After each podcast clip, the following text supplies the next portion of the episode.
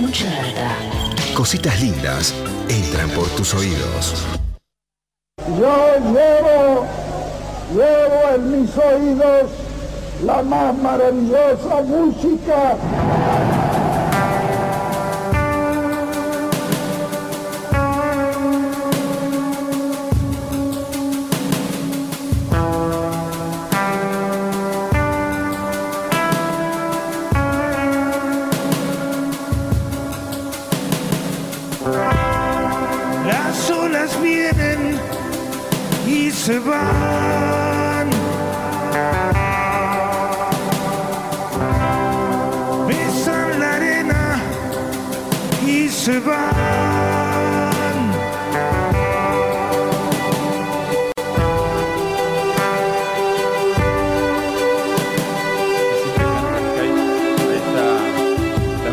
De, Sky Bellinson, lo estamos escuchando justo eh, en este arranque de la columna de Leo Acevedo que hoy nos trae nuevas canciones, nuevas canciones para compartir, canciones recién salidas del horno, Leo.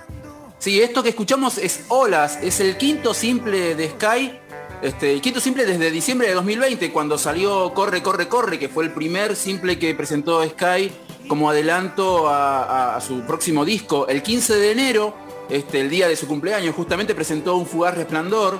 Él viene sacando discos con una regular- regularidad de más o menos, de aproximadamente un tema por mes. No, no es tan así, pero más o menos este, con esa regularidad. En marzo publicó Palomas y Escaleras y en abril habíamos escuchado, allá sobre fines de abril, el tema Carrusel. Esto es Olas, el último, el quinto adelanto de- del disco de Sky. Si, lo buscan en, Spotify o en otras plataformas van a ver que la imagen de- del disco, la tapa, digamos, del simple, por decirlo de una manera, este, reproduce la, la- la gran ola de Kanagawa, que es la obra más conocida de Okusai, ¿no? La, la conocida como la ola de Okusai, ¿no? Sí. Este, así que eso es, es lo nuevo de, de Sky, un tema a mí me pareció muy lindo, de, de los Muy de Pink Floyd, ¿no? Me, me- me remitió Sí. a... medio Pink Floydiana esa guitarra al comienzo, sí, sí. Me quedé pensando sí. porque además decías que, viste, el primero se llama Corre, Corre, Corre, pensé en Run de... De Velvet Underground. de- no, no, y, Y- también de Floyd. Ah, Eh, también, también. Bueno, y- yo a mí este, eh, ese, ese cierto vaivén que tiene la canción me hizo acordar a, a The Ocean de Velvet Underground también. Esa, esa cosa como de emular el, el ir y venir de, de las olas en el mar. Sí, bueno, pero muy lindo, la verdad que para, para colgarse a escucharlo. ¿Tenemos un cachito más para escucharlo? ¿Podemos un ratito más de... Dale. de- ¿Lo tenés ahí, Nasa? A ver.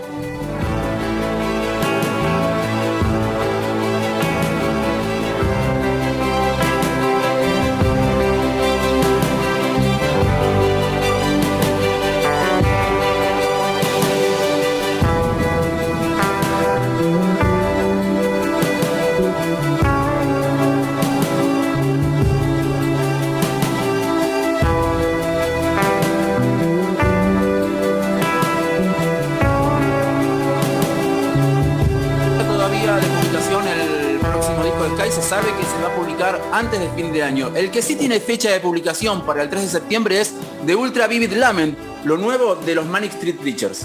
A ver.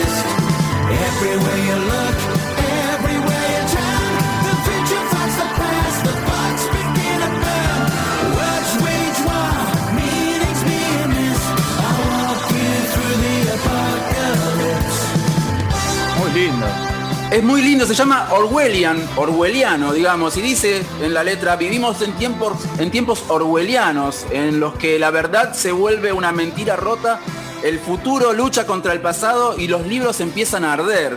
Un panorama este, distópico el que ven los Manic Street Preachers en este, en este tema. Ellos, eh, el bajista Nicky Wire estuvo dando algunas entrevistas este, hace unos días y definía el sonido del disco. Ustedes escucharon que tiene más presencia del piano que de la guitarra, como es habitualmente el sonido de, los Manic Preachers, que son una banda bien de guitarras. En este caso hay un piano ahí más, más, este, presente y ellos lo describieron como si un sonido cercano a The Clash tocando temas de ABBA. Y algo de eso hay, porque Ah. tiene esa, esa impronta así medio siempre muy filosófica y muy este, este, contestataria de, de los Manic Preachers, pero con un sonido bien pop este, de, de- de- de easy listening, digamos, de, de fácil escucha, este, cercano al de ABBA.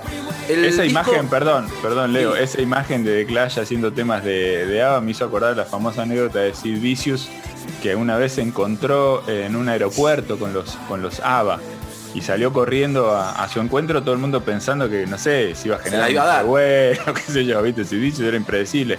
Y en realidad fue corriendo porque y- y en el estado además en el que estaba Sid Vicious, ¿no? Eh, porque se volvió loco, porque era súper fan de ABBA.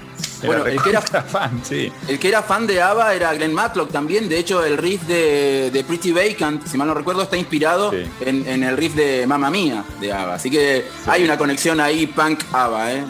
Ahí a, a Glenn siempre lo tenía medio margineta, ¿no? Por sus gustos, no, no les copaba al resto. El 3 de septiembre entonces va a salir lo nuevo de Manic Street Preachers. Recién hablábamos de galeses en la Patagonia. Ellos son galeses y estuvieron hace un tiempo dándose unas vueltas por acá, por la Argentina. No vinieron a tocar, vinieron a una especie de campamento de este, colonos galeses. Este, creo que fue en el año 2016, si mal no recuerdo. Vos tenés... Mirá. más por ese- No, ¿sabés que me estaba acordando? Que el año pasado James Dean Bradfield, el cantante de, de la banda, publicó un disco solista eh, como una En homenaje a Víctor Jara. Jara. Claro, Sí. claro. Sí, sí, sí, un, un- todo, un, todo un disco dedicado a, a Víctor Jara y mm, con una, con una versión de un tema de Víctor Jara instrumental. En este caso él este, no, no se animó a cantar en, en castellano. Él explicaba ahí en, la- en- en- en unas notas que dio que, que le parecía demasiado ya ponerse a cantar en castellano canciones de Víctor Jara, pero quería, quería sí homenajear a, a este artista. Para cerrar esta columna de Viernes de Novedades, una canción de una banda argentina, una banda platense, si mal no recuerdo, una banda de nuestras favoritas, si mal no recuerdo también, Babenco, porque Sí. los hemos tenido este, tocando en el estudio de Nacional Rock hace Son unos años. Este, cuando hacíamos cómo conseguir cheques. Se llaman Peces Raros. El último tema se llama Cicuta y es el primer adelanto de Dogma. El próximo disco de Peces Raros va a ser el cuarto disco de la banda. Y en este caso, con un sonido así, recién hablábamos de los Manic Street Preachers que tienen un, un sonido más este, ligado al piano y no tanto a las guitarras. En este caso ellos son una banda electrónica y en este nuevo corte incorporaron un poquito más de guitarras, que siempre las tuvieron, eso, eso es verdad, pero en este caso están un poquito más al frente, más al frente. Así que si quieren, escuchamos Cicuta, lo nuevo de Peces Raros.